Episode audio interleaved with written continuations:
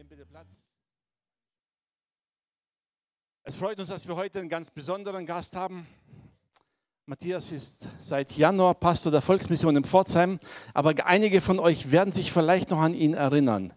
Er war vor Jahren schon in Pforzheim, hat gepredigt, damals in der Bergdorfhalle in Büchenbronn am FFP-Tag.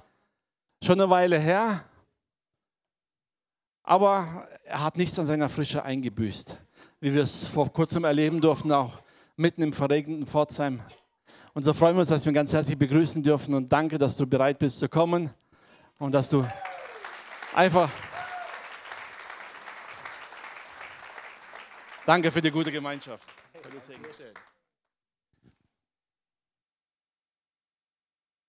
Einen wunderschönen guten Abend. Bei den Optimisten heißt es immer, dass das Glas halb voll ist, bei den Pessimisten halb leer, bei Jesus, dass es immer überfließt. Und das ist clever, wenn man das verstanden hat. Ich möchte einsteigen mit einer Geschichte aus meiner, aus meiner zarten Jugend. Ich war, ja, jetzt ist die etwas reifer, die Jugend, aber so dritte, vierte Klasse, ich hatte einen großartigen Freund, der hieß Bernd. Er war mein Busenfreund, mein Blutsbruder, mein was immer. Und er kam eines Tages in die Schule mit einer großartigen Idee. Die hatte er von seinem großen Bruder. Nämlich, wenn man in den Zuckerstreuer Salz reinmacht, hat das großartige Wirkung für Kaffeetrinker. Und diese Idee habe ich sofort verstanden. Und ich wusste, meine Mama, wenn gefrühstückt wird, sie hat nie gefrühstückt, sondern sie hat immer Kaffee getrunken und dann hatten wir so, eine, so ein Glas Zuckerstreuer mit so einer Alu-Schüttung obendrauf. Kennt ihr die Dinger? Genau. Und dann hat sie immer einen Schwenk und einen halben Schwenk. Sie hatte da so ihre Bewegung und dann, und dann war sie fertig. Und ich fand die Idee mega. Also wenn man in dem zarten Alter von neun Jahren ist, dann hat das richtig Abenteuer-Touch. Und ich habe überlegt, wie ich es mache. Allerdings war mir auch klar, dass die Idee, wenn sie auffliegt, wenn rauskommt, wer es war, dann lebte meine Mutter wie mein Vater nach dem alten biblischen Prinzip, die Rechte des Herrn behält den Sieg. Und mir war klar, es sollte möglichst nicht rauskommen. Also bin ich irgendwann nachts aufgestanden, runtergeschlichen, die knarrende Treppe runter, in die Küche, den Zuckerpott gepackt, aufgedreht, raus das Zeug, Salz rein, zugedreht, den Kram irgendwo in der Mülltonne entsorgt und habe die ganze Nacht nicht geschlafen. Weil tief in meinem Herzen wusste ich, Kollege, sollte es rauskommen, hat dein Vater nicht umsonst 20 Jahre schon die Schlachterei betrieben, ja? Hände wie Kohlenschaufeln. Du wusstest, wenn er dich trifft, dir war klar, dass er der Stellvertreter des lieben Gottes sein muss, ja? Meine drei Brüder und ich und meine kleine Schwester, wir saßen am Frühstückstisch. Kennt ihr diese, diese komischen Dinger, wo man, wo man so reinrutschen muss, so einmal drumrum? Keine Stühle, sondern so, genau, so bayerisch irgendwie komisch. Keine Ahnung, warum das nach Schleswig-Holstein gekommen ist. Wir rutschen da also alle rein und Mutter hat uns gesagt, wir sollen die Schulbrote schmieren und ich schmierte und es klebte irgendwie an meinem Messer, es ging irgendwie nicht rum. Und ich dachte, während sie ihren Kaffee gebrüht hatte und diese Glas Zuckerdose in der Hand hielt, dachte ich im Stillen, du solltest ihr sagen, Mama, heute wäre vielleicht kein so guter Tag für Zucker, außerdem ist das nicht gesund und so. Kennt ihr das? Ihr wisst genau, wie die Katastrophe langsam auf euch zukommt. Und es ist, als wenn euch einer den Mund zugenäht hat und ihr kommt irgendwie da nicht. Weiß einer, worüber ich rede?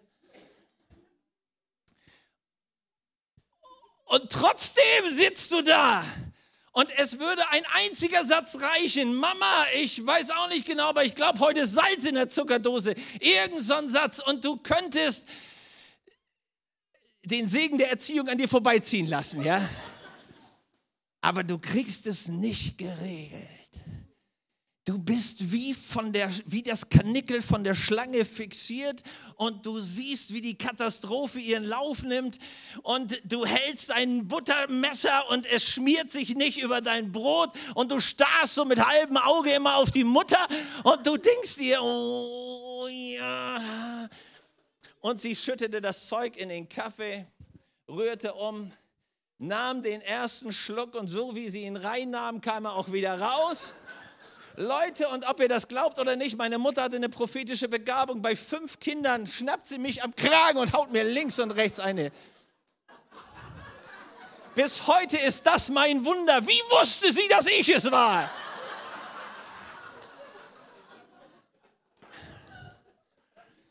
Ehrlich, habe ich gewusst, dass es so kommt? Ja. Habe ich gewusst, dass wenn es rauskommt, dass Strafe gibt? Ja. Musste ich mit der Katastrophe rechnen? Hat es mich davon abgehalten, es zu tun? Nein!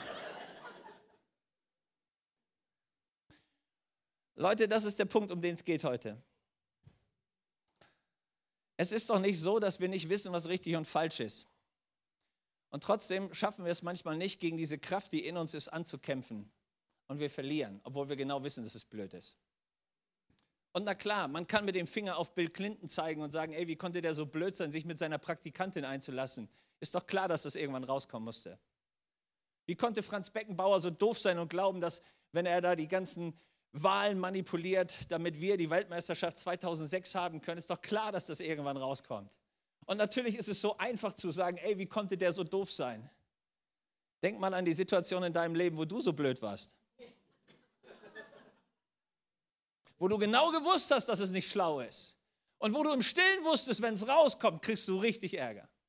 Und du hast es trotzdem gemacht. Wisst ihr, welche Gedanken mich nicht losgelassen hat?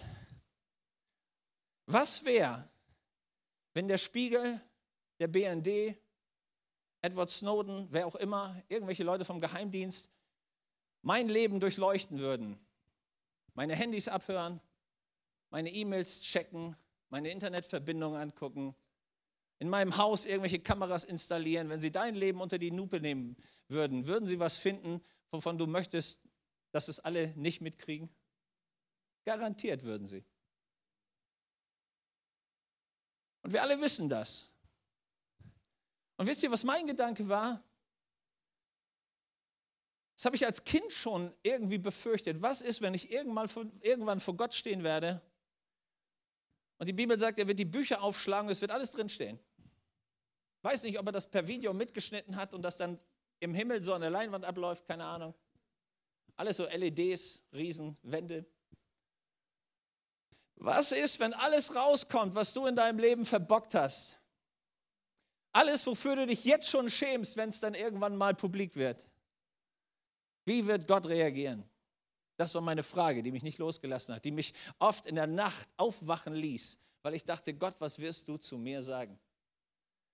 Und soll ich euch was sagen? Das ist der beste Gedanke, den du je in deinem Leben hattest. Weil wenn du den beantworten kannst, hast du entweder ein freies Leben oder bist ein Sklave dein Leben lang. Und es gibt eine Story in der Bibel, im Johannesevangelium, im achten Kapitel. Da ist alles rausgekommen. Und Jesus steht daneben. Wenn du jemals darüber nachdenkst, was wird passieren, wenn alles rauskommt, was ich verbockt habe, dann hör bei dieser Predigt zu. Und deswegen herzlich willkommen, dass du da bist. Gute Entscheidung gewesen. Und übrigens, Bayern wurde sowieso Meister. Das hättet ihr euch nicht angucken müssen, das ist jedes Jahr so.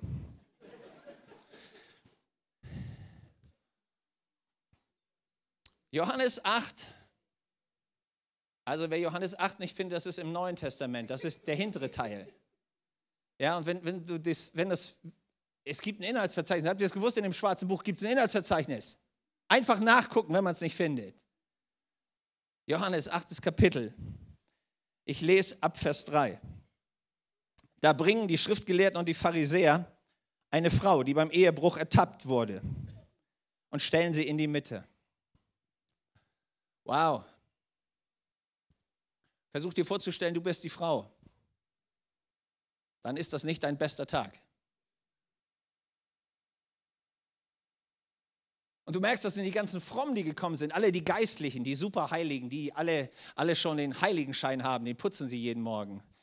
Alle die Typen, die alle genau wissen, wie es richtig geht. Die sind alle da. Und die haben dich erwischt.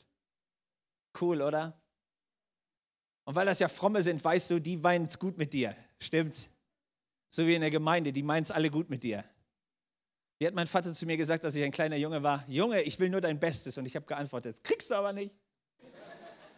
So, die Frommen, die wollen immer unser Bestes. Behalt dein Bestes für dich, gib sie nicht.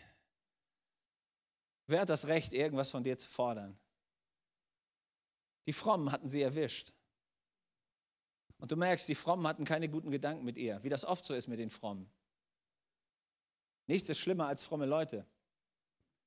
Diese ganzen Besserwisser, diese Fingerzeiger. Wenn du in deren Hände fällst, wenn du vorher nicht schon Depressionen hattest, danach hast du garantiert welche. Nichts ist schlimmer wie Fromme, die so schrecklich fromm sind, so schrecklich heilig, so schrecklich richtig. Die immer genau wissen, warum du Schuld hast, weil das ist das Wichtigste bei uns in Deutschland. Hast du es gewusst? Ich habe gehört, es gibt ein paar Leute, die sind nicht original aus Deutschland. Also wenn du in Deutschland überleben willst, musst du wissen, wer hat Schuld. Wenn wir das geklärt haben, sind wir glücklich in Deutschland. Das ist die Frage.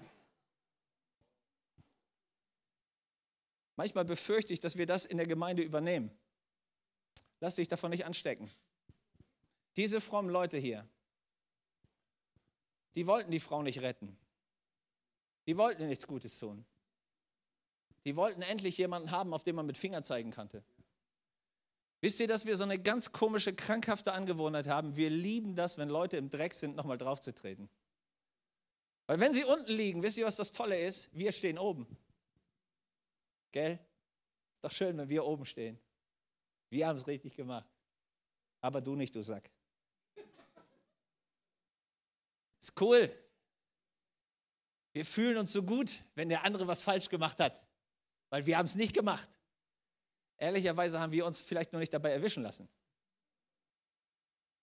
Aber besser sind wir auch nicht.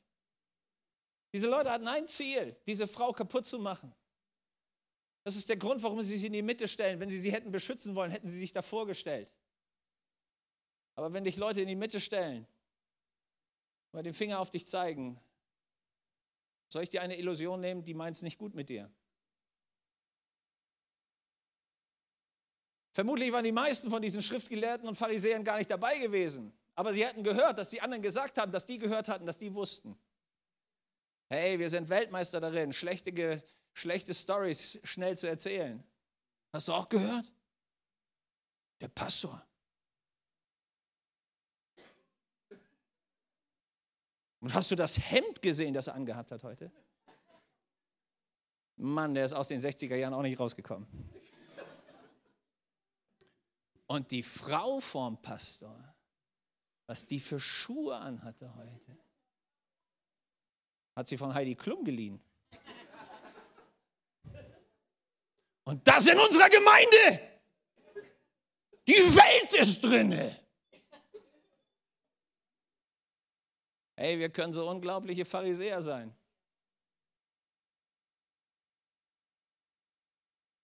Die stellen sie in die Mitte sodass alle sie sehen konnten. Die Bibel sagt, die hatten sie ihr sogar die Kleider geklaut. Versuch dir mal vorzustellen, dass du dich nicht schützen kannst und du stehst in der Mitte und alle Leute gaffen dich an. Und alle reden schlecht.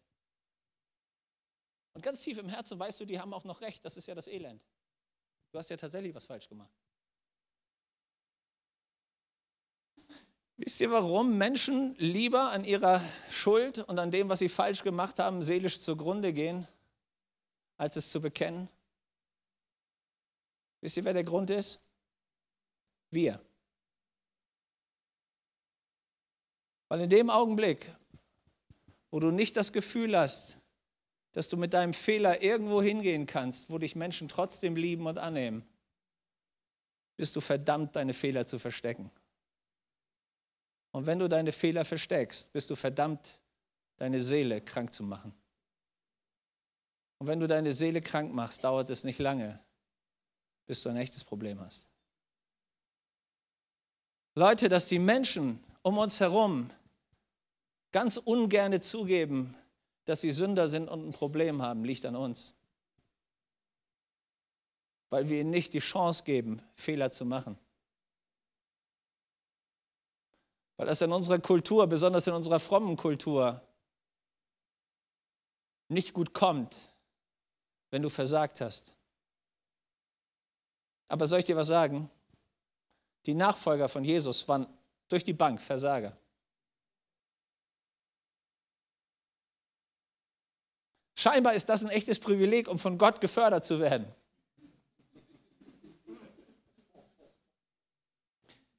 Wusstet ihr, dass wenn man auf dem Rücken liegt, man am besten nach oben gucken kann?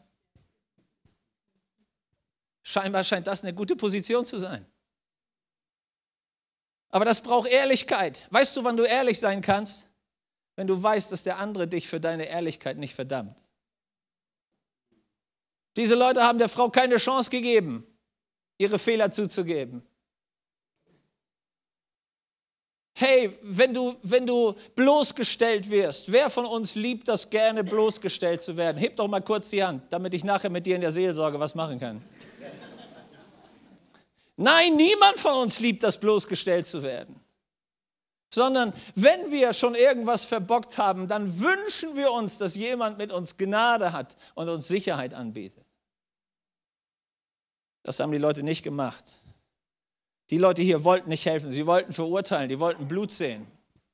Die wollten ein Exempel statuieren. Wisst ihr, Jesus lehrt genau das Gegenteil. Die Bibel sagt im Römerbrief, dass Jesus wann gekommen ist, um uns zu lieben. Die Bibel sagt, als wir noch Sünder waren. Hast du gewusst, dass deine Sünde Jesus nicht erschreckt? Jesus fällt nicht vom Glauben ab, weil du einen Fehler machst. Wirklich. Der Herr hat keine Krise oben im Himmel. Die verkaufen nicht die Perlentore, nur weil du was falsch gemacht hast. Machen sie nicht. Die sind völlig entspannt. Deswegen ist Jesus gekommen, zu suchen und zu retten all die Richtigen. Nein, so steht das gar nicht, sondern wie steht's? Zu suchen und zu retten, die irgendwie den Weg nicht mehr richtig gefunden haben. Genau. Dafür kommt Jesus. Und das ist, was er uns als Kirche auf unser, auf unser innerstes Tagebuch schreibt. Und deswegen kommt jetzt hier Vers 4. Wir sind immer noch am Text. Macht euch keine Sorgen, wir kriegen ihn durch. Vers 4. Meister, diese Frau ist beim Ehebruch auf frischer Tat ertappt worden. Im Gesetz von Mose steht geschrieben, solche Leute soll man steinigen. Was sagst du dazu? Also Leute, die erste Frage, die mir sofort kommt, ist, wie haben Sie die auf frischer Tat ertappt? Haben die Spanner vom Fenster gestanden?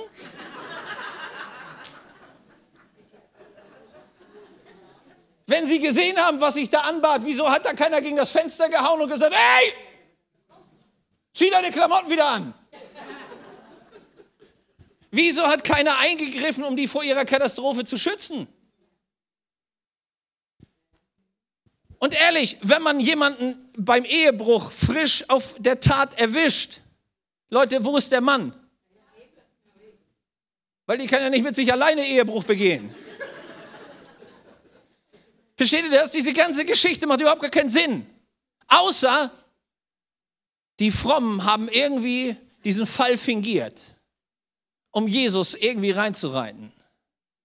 Und dummerweise war das Opfer die Frau. Ist immer so. Man sucht sich immer den Schwächsten, stimmt, der sich am wenigsten wehren kann. Den nimmt man. Um dann zu zeigen, wie unglaublich richtig man ist. Gell? Herr, ich danke dir, dass ich nicht so bin wie die. Halleluja, deswegen komme ich von der Volksmission. Nein, Leute, ehrlich. Es hat doch niemand gefragt. Warum hat niemand die Frau gefragt? Ganz ehrlich, wisst ihr warum? Die hat überhaupt nicht interessiert, ob das da richtig war oder nicht. Die wollten einfach schlicht jemanden hinrichten. Und die Frau war blöd genug, in die Falle zu tappen. Was ist, der, was ist die Frage, wenn Menschen versagen, die wir haben? Ist unsere Frage, hey, wie kann ich dir helfen? Wie kann ich dich tragen? Wie kann ich dich unterstützen? Wo ist der Punkt, wo du, wo du wirklich nicht alleine kannst? Oder ist unser Satz, ey, wie konntest du nur? Niemand hat die Frau gefragt, niemand hat sie gefragt, wieso bist du überhaupt auf die Idee gekommen, die Ehe zu brechen? Leute, wisst ihr, dass die Frau wusste, dass auf Ehebruch Steinigung steht? Die war nicht blöd, natürlich wusste die das. Wie hoch muss der Schmerzpegel sein, wenn jemand in Erwägung zieht, so einen Kamikaze-Schritt zu gehen? Was muss in ihrer Ehe schiefgelaufen sein, dass die Frau bereit war, einen so hohen Preis einzugehen? Es wird gar nicht gefragt, ob der Ehemann ein Armleuchter war. Also der größte Held kann er nicht gewesen sein. Warum machen Menschen, was sie machen? Leute, ich bin seit über 30 Jahren Pastor und eine Sache habe ich begriffen. Menschen machen nichts ohne Grund. Und wenn Menschen falsche Dinge machen, machen sie die auch nicht ohne Grund. Und es ist so unglaublich schrecklich einfach, immer in Schwarz und Weiß zu katalogisieren. Aber wisst ihr, was ich entdeckt habe im Leben? Die meisten Dinge sind grau. Die sind gar nicht schwarz und weiß. So einfach mit richtig und falsch ist es gar nicht. Und so simpel, wie wir die Welt uns machen wollen, so ist sie auch nicht. Und Leute, wisst ihr, dass es Jesus gar nicht um richtig und falsch geht, sondern was ist die Hauptfrage, die Jesus immer an Versager und an Sünder und an Leute, die es gerade nicht richtig hingebracht hat, stellt? Hast du alles richtig gemacht? Nein, fragt er nicht. Sondern was ist die Frage, die Jesus immer stellt? Hast du mich lieb? Was ist deine Frage, wenn du mit Menschen zu tun hast, die gerade was falsch gemacht haben? Wäre schön, wenn wir uns ein bisschen an Jesus angleichen können. Das würde die Menschen um uns herum befreien.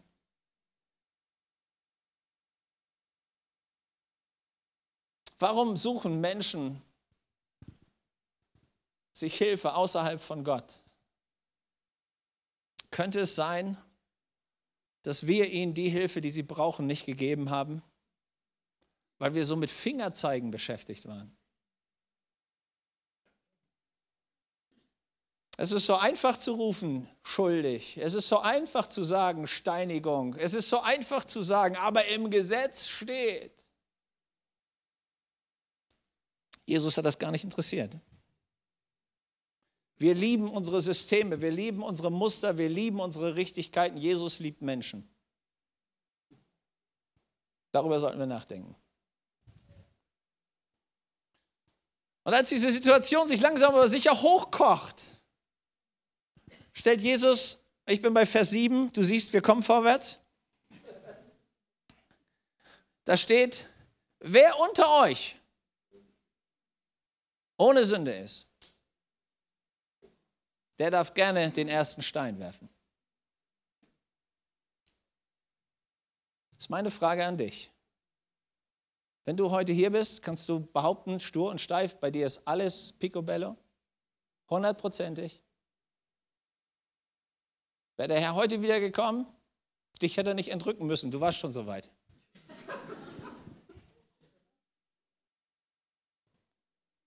Jesus schaut die sich alle an. Und diese Frage ist entscheidend für dich und für mich. Und ich glaube, das Letzte, was diese Ehebrecherin erwartet hat, war diese Frage. Alles, was sie erwartete, war, dass demnächst die Steine fliegen würden. Vielleicht hatte sie schon bei so einer Exekution mitgemacht oder selbst daneben gestanden oder erlebt, wie sowas funktioniert. Sie wusste, jetzt ist sie in Todesgefahr. Jetzt ist der Moment da, wo die Meute Hass erfüllt, schon die Steine gesammelt hat. Sie wusste, es braucht nur noch irgendeinen. Das ist immer so, wenn der Mob zusammen ist, braucht irgendeinen, der die Initialzündung gibt und dann startet die Katastrophe. Und mittendrin mitten in diesem Wirbelsturm, mitten in diesem Tornado, ist die Frau am sichersten Platz ihres Lebens. Dann weißt du, wo du am sichersten bist, wenn du es gerade verrissen hast. Bei Jesus. Die sicherste Stelle für Sünder ist direkt bei Jesus. Die sicherste Stelle, wenn du es richtig verbockt hast, ist genau neben Jesus. Die Fachleute sagen, dass es im Wirbelsturm mitten in der Mitte das sogenannte Auge gibt. Und da ist es ganz still. Der beste Platz, den du finden kannst, wenn du weißt, dass du schuldig bist, ist genau bei Jesus. Wow. Es gibt keinen sichereren Ort. Ich habe mich gefragt, Was machen Leute? Warum, warum treffen sie diese Entscheidung? Irgendwas zu tun, was ihr Leben am Ende ruiniert. Wisst ihr, was das Problem ist? Sünde macht Spaß. Jedenfalls am Anfang. Sünde hat das Versprechen in sich, dass es irgendwas außerhalb von Gott gibt, was wirklich gut ist. Und das ist die alte Sünde und die alte Lüge, die der Teufel schon drauf hatte. Was hat er zu Adam und Eva gesagt? Ey, sollte Gott wirklich so gut sein? Meint er das wirklich so gut? Ich glaube nicht. Ich glaube, ich habe noch eine Alternative. Und die Alternative neben Gott, die Alternative im Garten Eden, neben all dem Guten, was Gott ihnen gegeben hat, war der Einstieg in die Sünde, in Krankheit, in Zerstörung, in Tod, in Katastrophe. Leute, egal was der Teufel uns anbietet, es mag immer nur am Anfang gut aussehen, die Konsequenz ist immer Zerstörung. Weil der Teufel ist immer ein Lügner, ein Räuber und ein Mörder. Er ändert sich nie in seinem Wesen. Wenn du den Köder geschluckt hast, wundere dich nicht, dass da ein Haken drin ist. Ist immer so. Und das ist der Grund, warum Gott uns davor warnt. Das ist der Grund, warum Gott sagt, ey, sei bitte klug. Überleg gut, was du tust. Es gibt eine alte griechische Sage von einem Mann, der hieß Damokles. Damokles war ein Diener und er lebte als Diener bei einem König, einem Tyrannen, der hieß Dionysos. Und diesem Tyrannen kam zu Ohren, dass, dass Damokles, der Diener, so gerne mal auf dem Thron sitzen wollte. Er wollte auch mal König sein, auch mal alles haben, auch mal in Saus und Braus leben. Und Dionysos kam auf den schlauen Gedanken und sagte, okay, das machen wir. Damokles, heute bist du der König, du sitzt auf meinem Thron, du isst mein Essen, du kannst dir alle Tänzerinnen zusammenrufen, was immer du willst. Und Damokles saß auf dem Thron und es war der beste Tag seines Lebens, so lange, bis er nach oben schaute. Und die Geschichte geht so, dass als er nach oben schaute, sah er, wie ein Riesenschwert über ihm an einem Rosshaar befestigt war. Und dem Mann wurde siebenteils klar, dass es nichts wirklich Bedeutendes ist, wenn so ein Schwert an einem Rosshaar hängt. Und dass die Chance, dass das abreißt und ihn trifft, riesengroß ist. Und es verschlug ihm im wahrsten Sinne des Wortes von der Sekunde an den Appetit. Und er ging zu seinem König und sagte, König, ich glaube, ähm, ich brauche deinen Thron doch nicht. Weißt du, was das Komische an Sünde ist? Es lässt sich das Leben nicht mehr genießen. Weil du weißt, wenn es rauskommt, bist du dran. Das ist das Spannende an Sünde. Es verführt dich und klagt dich im nächsten Augenblick an. Es erklärt dir erst, was so toll ist, außerhalb von Gott zu leben. Und dann macht es dir klar, hey, wenn es rauskommt und wenn es dich richtig trifft, dann hast du die richtig, richtig böse Karte gezogen. Das ist das Spiel. Sünde meint es nie gut mit dir.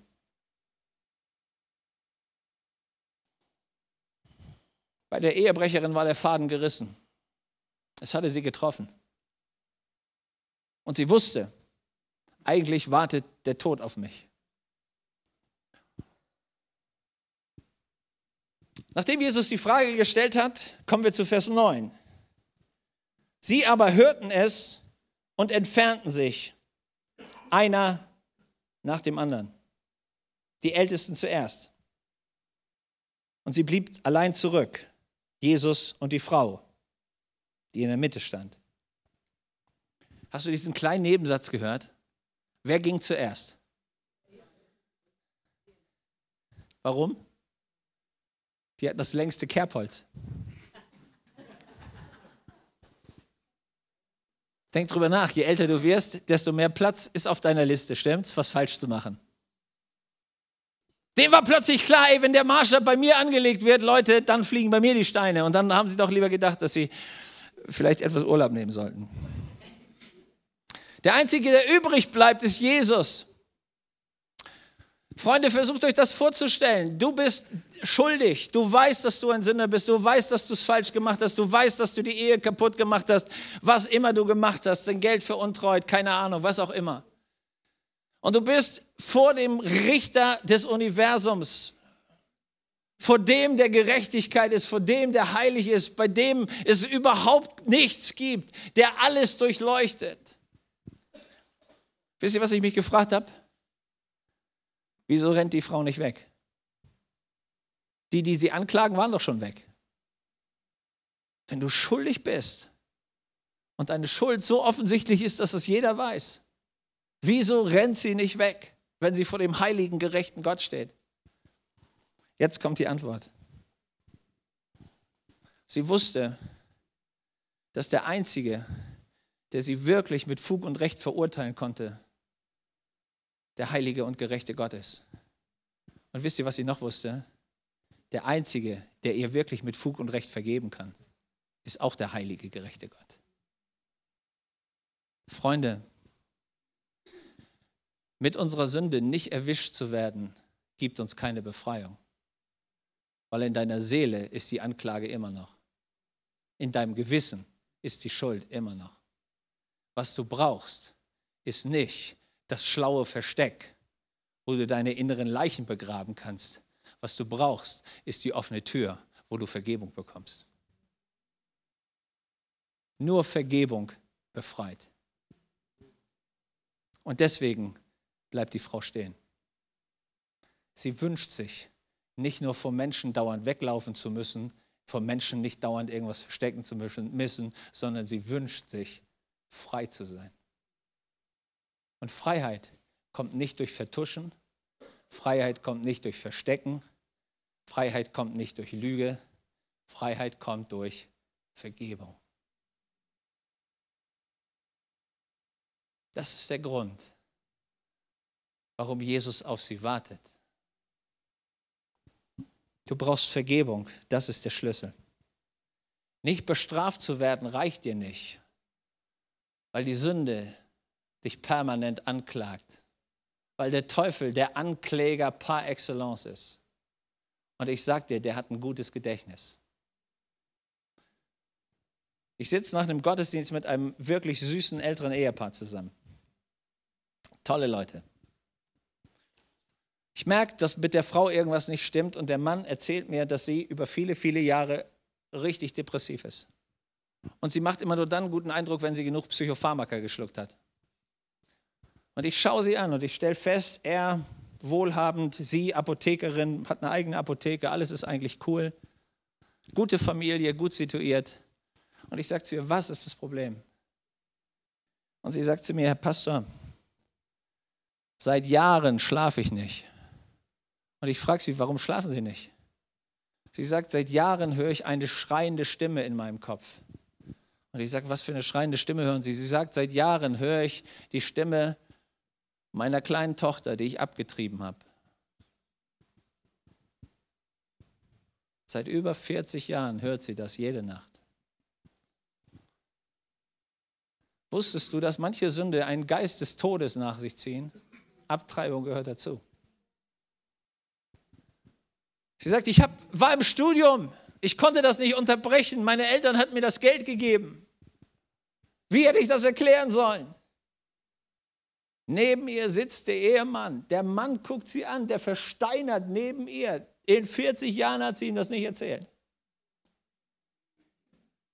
Und ich sitze da und gucke die beiden Leute an und denke, das gibt's doch gar nicht. 40 Jahre schluckt die Frau Psychopharmaka, weil sie die Sünde nicht beim Namen nennen kann. Und lieber geht sie innerlich zugrunde, als die Wahrheit zu offenbaren. Leute, nicht umsonst sagt die Bibel, die Wahrheit macht dich. Immer wenn der Teufel dich dazu bringt, dass du Dinge verheimlichen musst, ich sag dir was, Dinge, die du heimlich machst, werden irgendwann unheimlich. Und deshalb kommt Jesus und sagt, komm doch mit mir ins Licht. Und der Teufel wird immer alles an, ansetzen, um dich ja in der Dunkelheit zu lassen. Ja, irgendwo unten drunter. Ja, irgendwas. Hey, wir sind mega Schauspieler. Und der Teufel lacht sich kaputt, weil du bist sein Sklave. Und die Frau spürt, ich will raus. Und Leute, ich habe gedacht, jetzt kommt irgendwie was mega Großartiges. Alles, was wir gemacht haben, ist ein simples Gebet zu beten und die Frau am nächsten Sonntag und die Frau den Sonntag davor. Zwei völlig verschiedene Leute. Sie holte Vergebung und war frei. Die Anklage, warum? Der Teufel hatte keine Grundlage mehr. Und die Frau brauchte ihr Zeug nicht mehr. Was ist, wenn du heute hier bist, weil Gott versucht zu dir zu reden? Und dir zu sagen, ey, wirklich, du kannst noch ein paar Jahre Schauspieler sein und so tun, als wenn deine Ehe cool ist, aber sie ist es nicht. Du kannst so tun, als wenn immer alles irgendwie richtig ist. Und das cool im Gottesdienst stimmt. Wir erheben dich. Genau, super, gell? Und in deinem Herzen ist alles andere. Aber hey, wir wissen genau, was wir singen müssen. Und den richtigen Gesichtsausdruck. Der Pastor guckt dich an und sagt, und? Alles gut? Ja, Pastor, alles gut. Und du weißt selber, dass du ein alter Lügner bist. Und wir spüren, dass wir nicht wirklich frei werden und wir wundern uns, dass die Wunder, die wir wollen, nicht kommen. Wisst ihr, warum die Wunder nicht kommen? Weil wir das Hindernis sind. Und diese Frau begreift was, was ich brauche, ist nicht irgendwie so eine, so eine fromme Decke. Was ich brauche, ist Vergebung. Was ich brauche, ist Schuldenerlass. Was ich brauche, ist Freispruch. Was ich brauche, ist, dass der Feind keine Anklage mehr in mir finden kann, weil mir vergeben wurde. Und dann heißt es in Vers 10, Jesus aber richtete sich auf und sagte zu ihr, Frau, wo sind deine Ankläger? Hat keiner dich verurteilt? Sie antwortete, keiner, Herr. Da sprach Jesus, auch ich verurteile dich nicht. Weißt du was? Besser als ein böses Geheimnis zu hüten ist, Gnade zu empfangen. Nochmal. Besser als ein böses Geheimnis zu hüten ist, Gnade zu empfangen.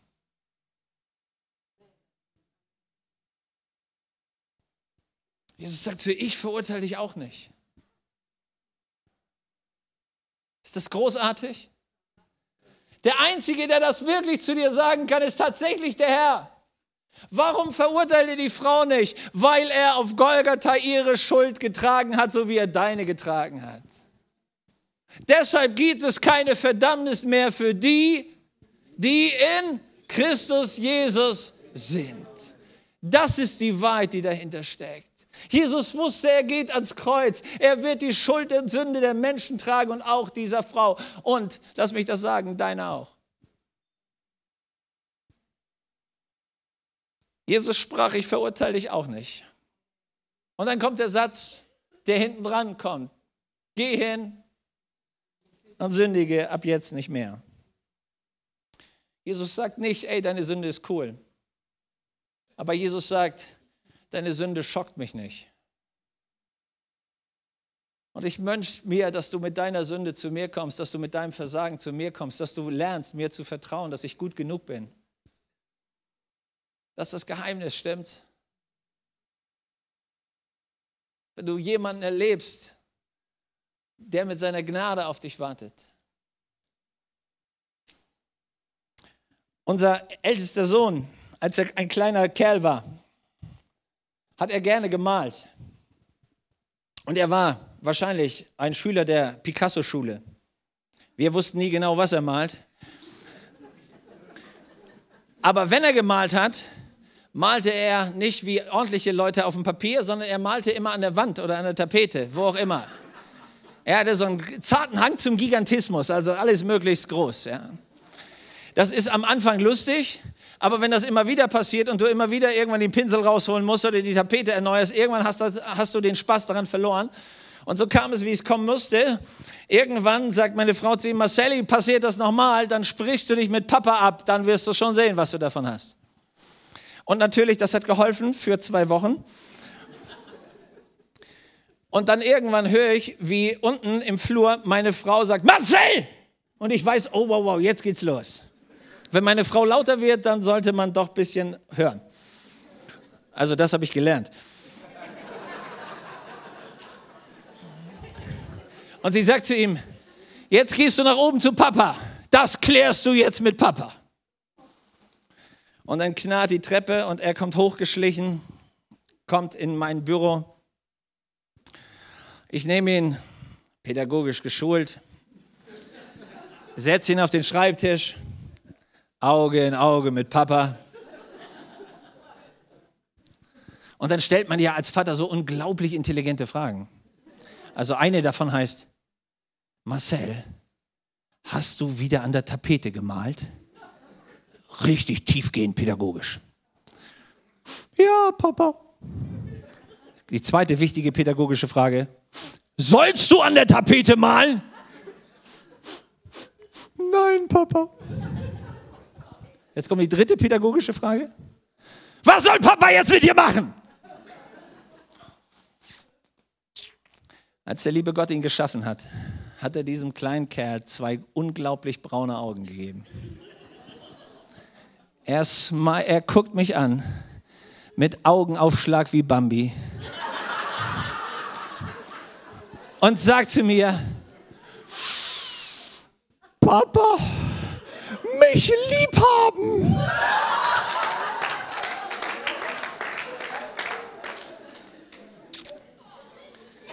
Seien Sie ehrlich, Sie hätten die Erziehungsmaßnahme auch nicht durchgezogen. Ich auch nicht. Wir saßen da. Ich habe ihn in den Arm genommen. Richtige Männer umarmen sich manchmal. Nicht so oft, aber manchmal. Und dann haben wir da beide vielleicht drei Minuten gesessen. Dann löst er sich von mir schaut mich an, lächelt, hüpft runter und die Welt war in Ordnung. Wenn deine Schuld so ist, dass alle sie schon an der Wand lesen können, was wäre das tiefste Bedürfnis, das du hast? Dass dir jemand Gnade gibt. Die Frau wusste, ich will nicht mein Leben lang weglaufen. Ich will nicht von mir weglaufen, ich will nicht vor der Anklage weglaufen, ich will nicht von meinem schlechten Gewissen weglaufen. Was ich brauche, ist Gnade. Und deswegen blieb sie bei Jesus. Wenn du alles falsch gemacht hast, was du falsch machen kannst, dann mach eine Sache richtig. Geh ja nicht weg von Jesus. Das ist der sicherste und der beste Ort und der Ort, wo man gesund wird.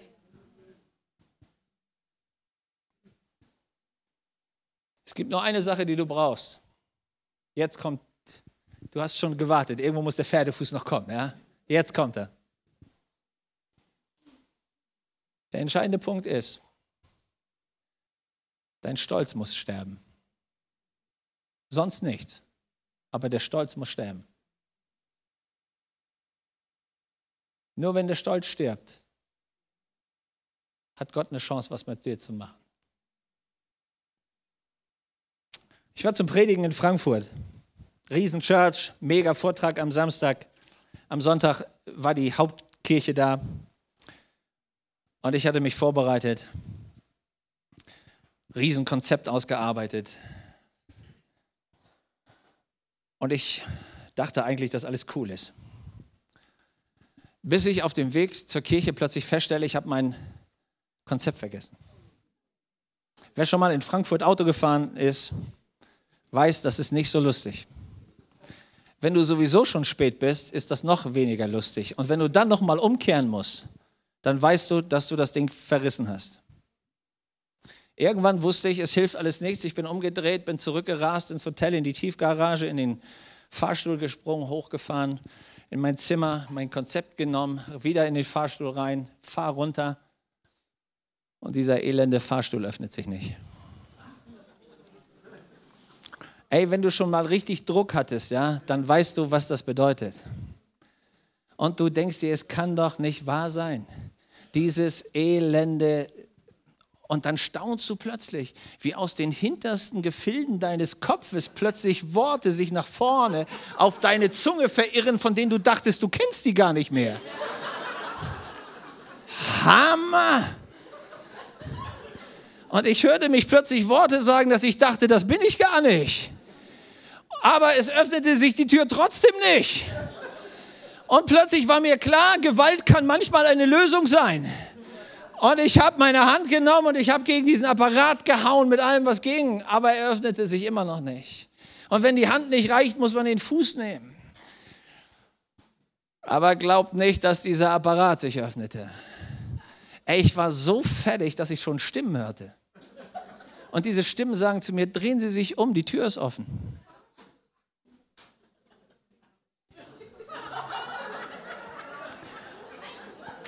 Und ich drehe mich um, da sind elf Leute.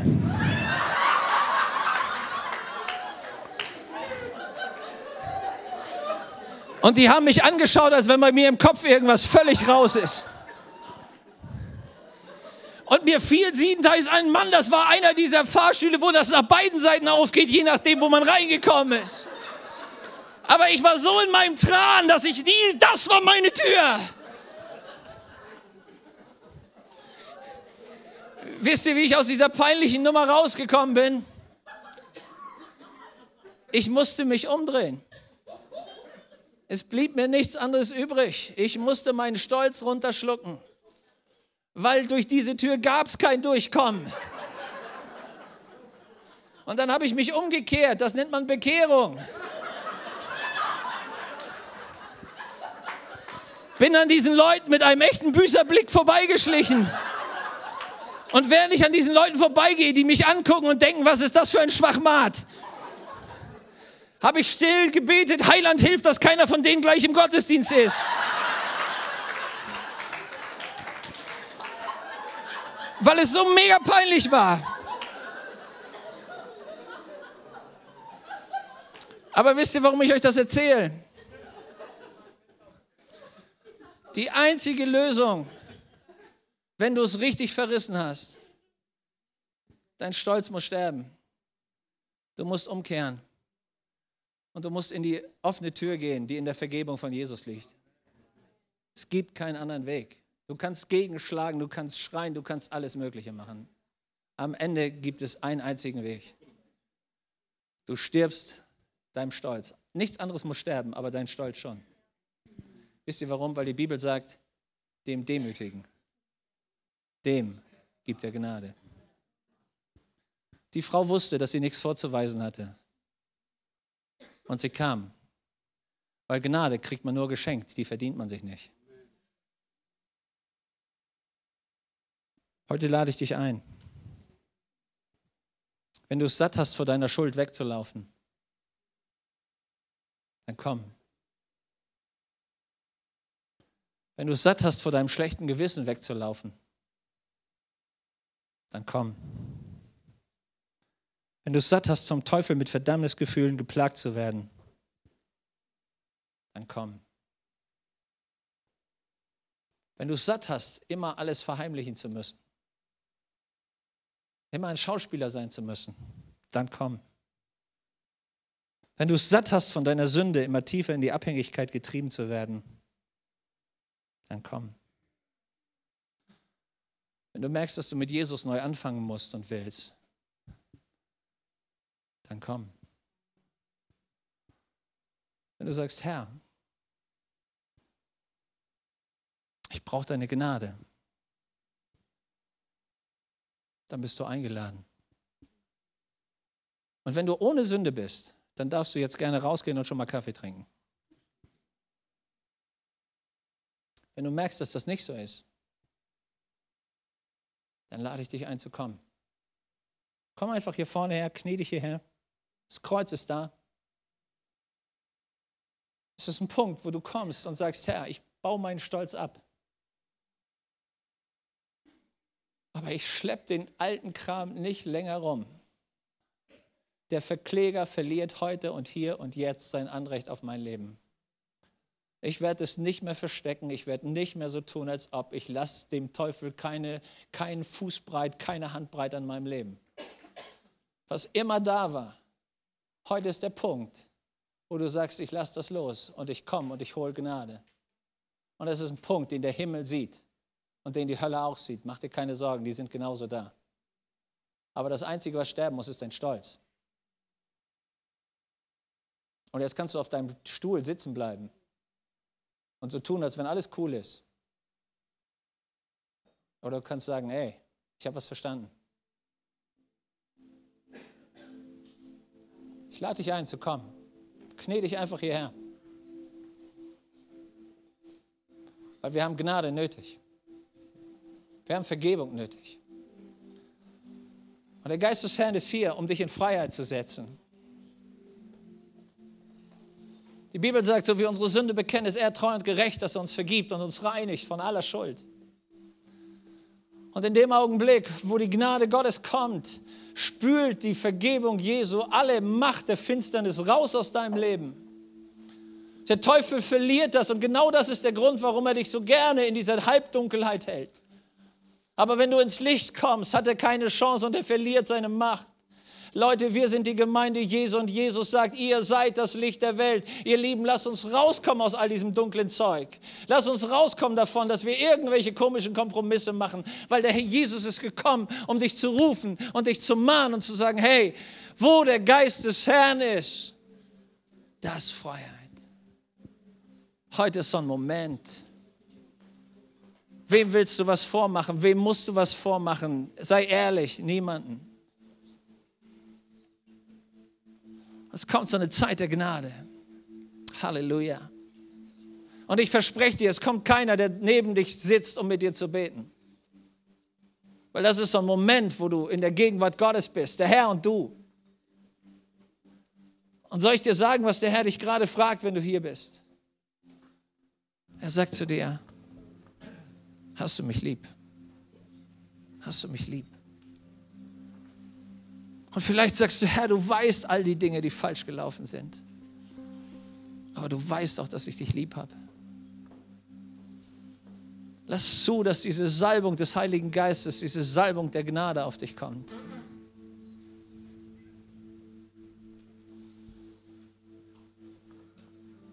Und diese Salbung kommt jetzt. Und sie nimmt das raus aus deinem Herzen. Sie nimmt den Schmerz raus. Sie nimmt die Lüge des Teufels raus. Und du kannst ihm sagen, ey, du hast kein Anrecht mehr an mir. Das Blut Jesu reinigt mich gerade, ununterbrochen, immer neu und nimmt es raus. Vater, und wir nehmen aus deiner Fülle Gnade um Gnade, um Gnade, um Gnade Halleluja.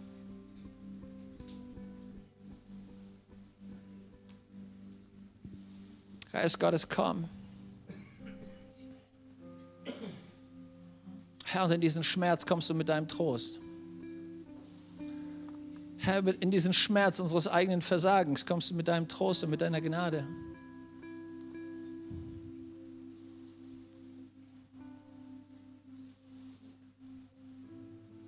Wusstest du, dass seine Hände durchbohrt wurden für dich?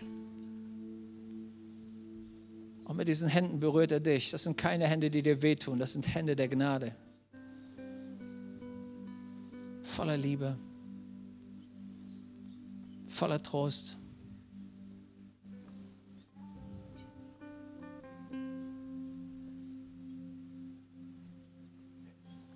Halleluja. Und während du hier kniest, soll ich dir das zusprechen, weil die Bibel sagt, wem ihr die Sünde vergebt, dem ist sie vergeben. Aufgrund des Opfertodes Jesu am Kreuz spreche ich dir zu. Sein Blut hat dich reingemacht von aller Schuld. Sein Blut macht dich rein Setz dich frei. Kein Dämon, keine Macht der Finsternis hat Recht an dir. Die Verdammnis und die Anklage hört auf. Du musst dich auch nicht mehr selber anklagen. Weil Christi Blut und Gerechtigkeit, das ist sein Schutz. Das ist der Mantel der Ehre, den er dir gibt. Und du stehst vor Gott und er schaut dich an und er sieht Jesus in dir sagt es dem Teufel. Jesus ist in mir. Seine Gnade ist in mir.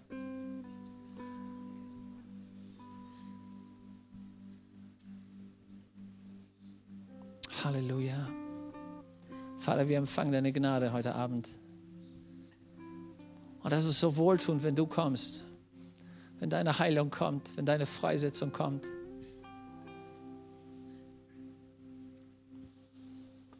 Er hat alles erworben für dich. Halleluja. Wir ehren ihn. Und wenn wir gelernt haben, vor Jesus zu knien, dann dürfen wir auch lernen, vor ihm zu stehen. Und ich lade euch ein, lasst uns aufstehen und ihm die Ehre geben. Lass uns aufstehen und ihm sagen, ich liebe dich, Herr. Ich gebe dir die Ehre. Ich danke dir so sehr, dass ich frei gehen kann, dass ich nach Hause gehen kann, dass der Rucksack weg ist, dass was immer da war, es ist weg, weil du mit mir bist. Und dann loben wir ihn und rühmen die Gnade Gottes. Halleluja. Halleluja.